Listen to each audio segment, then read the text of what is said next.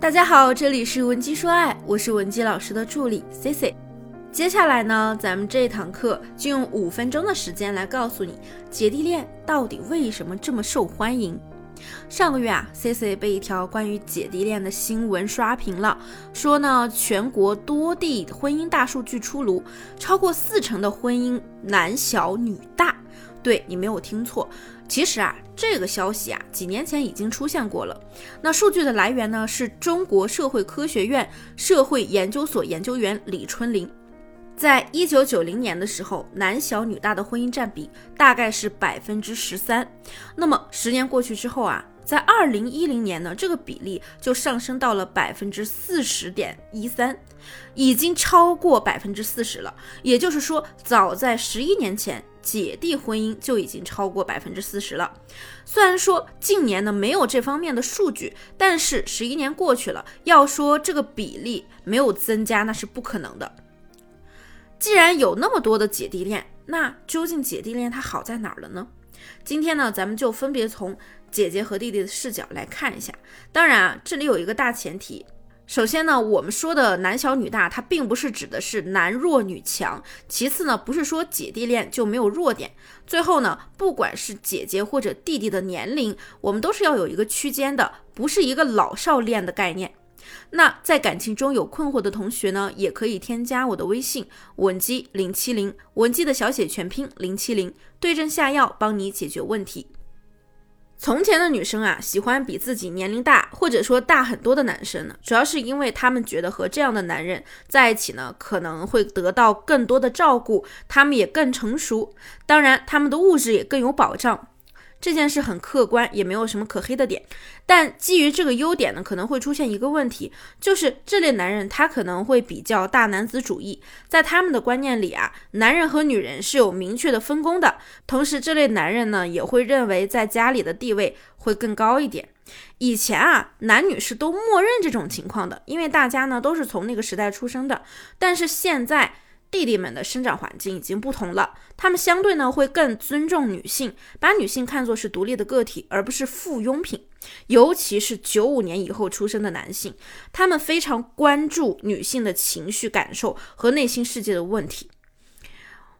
我跟很多年龄比较小的男生都聊过，发现呢，在他们的认知层面里，还是很知道女性在这个世界上的诸多不易的。他们的观念早就已经改变了。其次呢，就是一个生命力的问题。这就是为什么不论男女，很多上了年纪的人就是喜欢找比自己小很多的人。因为他们能够感受到自己的生命力正在逐渐的消退，那是一种什么感觉呢？就是可能你对很多事情都提不起兴趣来，你的社交圈呢也骤减，被一套机制推动着向前走，你的时间会发现过得非常快，你经常也会有一些新奇的想法，但是呢，往往就会因为一点点阻力就轻易放弃了。这个时候呢，这样的人们就非常渴望有一个新鲜的、充满生命力的人出现。来延缓他们不可逆的衰败。再就是一个经济问题，以前啊，年纪大一点的人呢，他普遍经济条件呢可能会更好一些，因为物质条件呢是需要靠时间来积累的。但是到了今天这个社会呢，还真不一定。一方面呢，各种各样创业的机会有很多；另一方面啊，有些年轻人的财富积累呢，父辈已经帮他们完成了，至少是完成了一多半。我们一般在讨论姐姐的时候呢，都会说这个姐姐有气场、有气质和成熟性等等这些词汇，这些呢都是对的。但是这还不是最具杀伤力的，因为女生们真的低估了男性击败同性竞争者的快感。这么说吧，一个姐姐呢，她本身可能并不比一个妹妹更有吸引力，但是有一点会让她战胜妹妹，就是姐姐身边的男性们。我不知道你能不能感觉到，这些男人呢，他们往往年龄更大、更成熟，也更成功。男人呢，他从骨子里是带着征服欲的。所以说，如果一个年龄小的男生他可以征服一个姐姐，就意味着他要击败这些比自己更优秀的同性潜在竞争者。